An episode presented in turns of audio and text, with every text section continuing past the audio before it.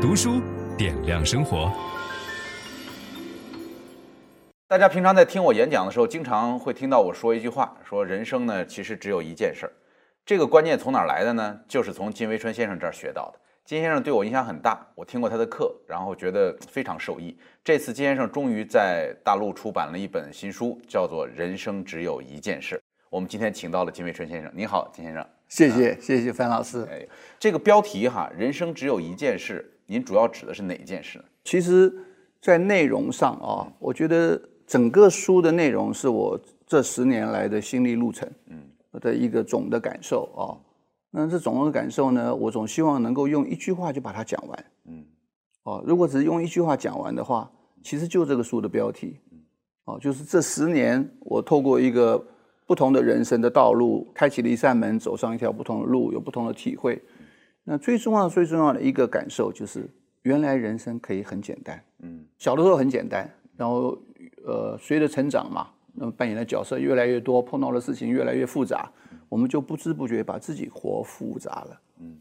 然后我最近这些年来，我最大的一个收获，最大的一个感受就是，人生全部简单，嗯，可以简单到剩下一件事，嗯，啊，所以就把这一句话当做书名了。对，这件事是具体是什么呢？嗯，就像孔子讲“吾道一以贯之”啊，他又没说那个一是什么，就给大家很多遐想的空间。您说的这个一，这一件事儿。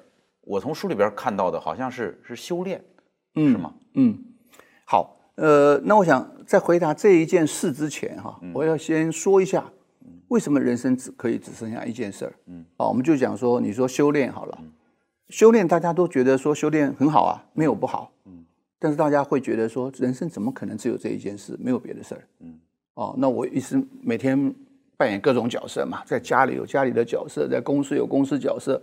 社会上有社会上的角色，怎么可能只有一件事呢？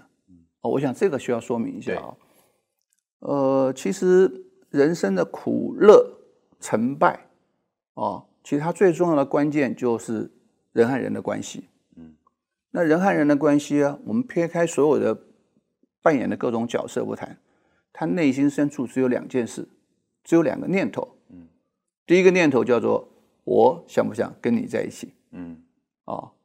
这是真实的念头，嗯，其他的不念头不一定是真的啊，也许是学习来的啊，社会化的结果。真实的念头就是碰到一个人，你会马上觉得我想不想跟他在一起，嗯，那在一起一段时间以后呢，就会有第二个念头，叫做我想不想跟你一样，哦，那我觉得这两个念头啊，大概决定了我们所有的事情，嗯，那比如说你在家里啊，你教育小孩子。嗯呃，每一个教育方法都有成功案例，也有失败案例，哦，那为什么呢？就是因为施教的这个父母不一样，哦，那孩子呢，他跟父母想在一起的状态不一样，想跟父母一样的念头不一样。那如果你的孩子是想跟你在一起，嗯，想跟你一样，嗯，基本上你大概就不用教他了，哦，他会自己学。嗯那如果他不想跟你在一起，他不想跟你一样，你用各种教育方法都不会成功。嗯，而公司里也是一样哦，就是说，如果你的同事都想跟你在一起，都想跟你一样，你大概也不用管。嗯，如果他们不是这样，你要管他们很累。嗯，你要制定多少的方方法啊？呃，然后要用多少技巧，还要用各种奖惩的机制。嗯，啊，所以就很累。所以最后呢，我觉得就是说，人生呢。真的是只有一件事，就是把自己活好，活好了，嗯，呃，其他事都很单纯，嗯，啊，活不好就越活越复杂，嗯，啊，那像您过去做这个商业周刊的创办人，然后管着那么大一个团队，有没有这种没活好的感觉？那时候，嗯，因为在外界看来是很成功的时候，嗯啊，台湾什么第一才子啊，什么这样，呃，然后我看您书里边写那段时间也有一些。觉得走错路的感觉。呃，我觉得我商业周刊啊，算是一个很特别的案例。那我创办的前期呢，是可以说是非常惨，嗯，惨到所谓的一败涂地啊，呃，然后可以说到叫做一无是处，嗯。那后来呢，又呃败不复活，对。然后败不复活以后呢，就一路长虹，呃，改写了台湾杂志的历史，最后变成台湾最大的杂志出版集团。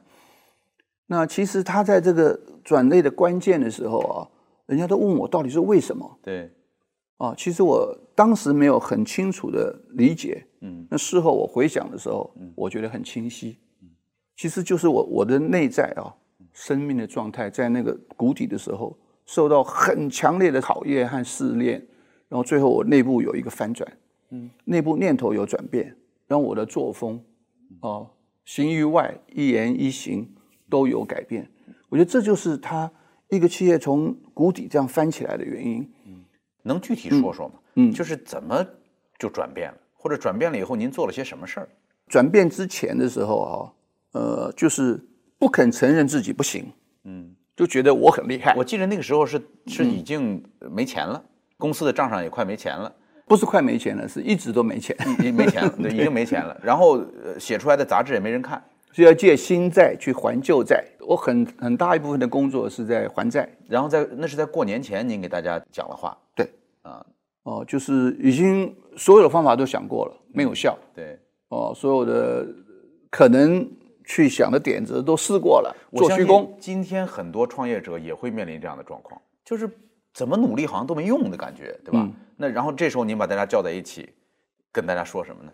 跟大家承认，我说我以前都在装。嗯假装没事，还在假装自己很厉害。嗯，我说如果呃，我觉得我还没有办法改变我自己，我还是一无是处。我觉得我不要耽误大家的青春了。嗯，啊，那善后的事情我自己来承担。嗯，那大家另谋高就吧。对，就讲过年前，过年前的讲话是一个散摊儿讲话，说年后你们愿意回来就回来，嗯，不愿意回来自己找工作就好了。可能古往今来很少有企业家这样做年终总结的。嗯、对我说，如果从呃所有商业的那个书、管理的书来看，嗯、我那一席话叫做一无是处。嗯，他一定会说老板不可以这么讲话的。对，但是恰恰是那一年我们转亏为盈。那开年他们都回来了吗？回来了，公司也没关。那会有什么变化呢？这些人听完您这个讲话，为什么会有变化呢？嗯、我觉得那个变化啊，大概有两个啊。第一个就是说，老板。当着全体的员工这样真切的忏悔，嗯，那这样的一颗忏悔的那个心哈，我想大家会收到。嗯，我觉得以前我们都是用头脑在互动，头脑像一个机关枪阵地一样，它是那种火网交织的。嗯，但是我觉得在那一刻，我讲的是真话，而且内外全部一致。嗯，我的感受跟我的说没有策略，对，没有想法，没有机心，也没有想说我讲了以后的结果会怎样，不想这个。嗯。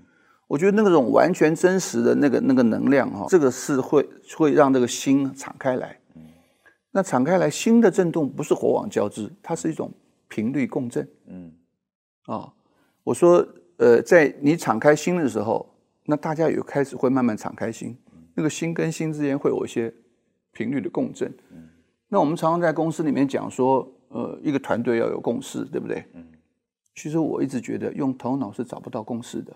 嗯，因为头脑会各想各的，不容易想到一起。心，心的共振，那才是一个团队真正的共识。分享知识是一种美德。当我们每一个人都在不断地分享知识给这个社会的时候，我们这个社会将会变得越来越好。所以，如果您喜欢这本书的内容，把它分享到您的朋友圈当中，或者给到您指定的某一个人都可以。您关心谁，就把知识分享给他。谢谢。本音档是由樊登读书小草远志提供。解锁本书精华解读全集，请搜寻 triple w 打 d u s h u 点 com 打 t w。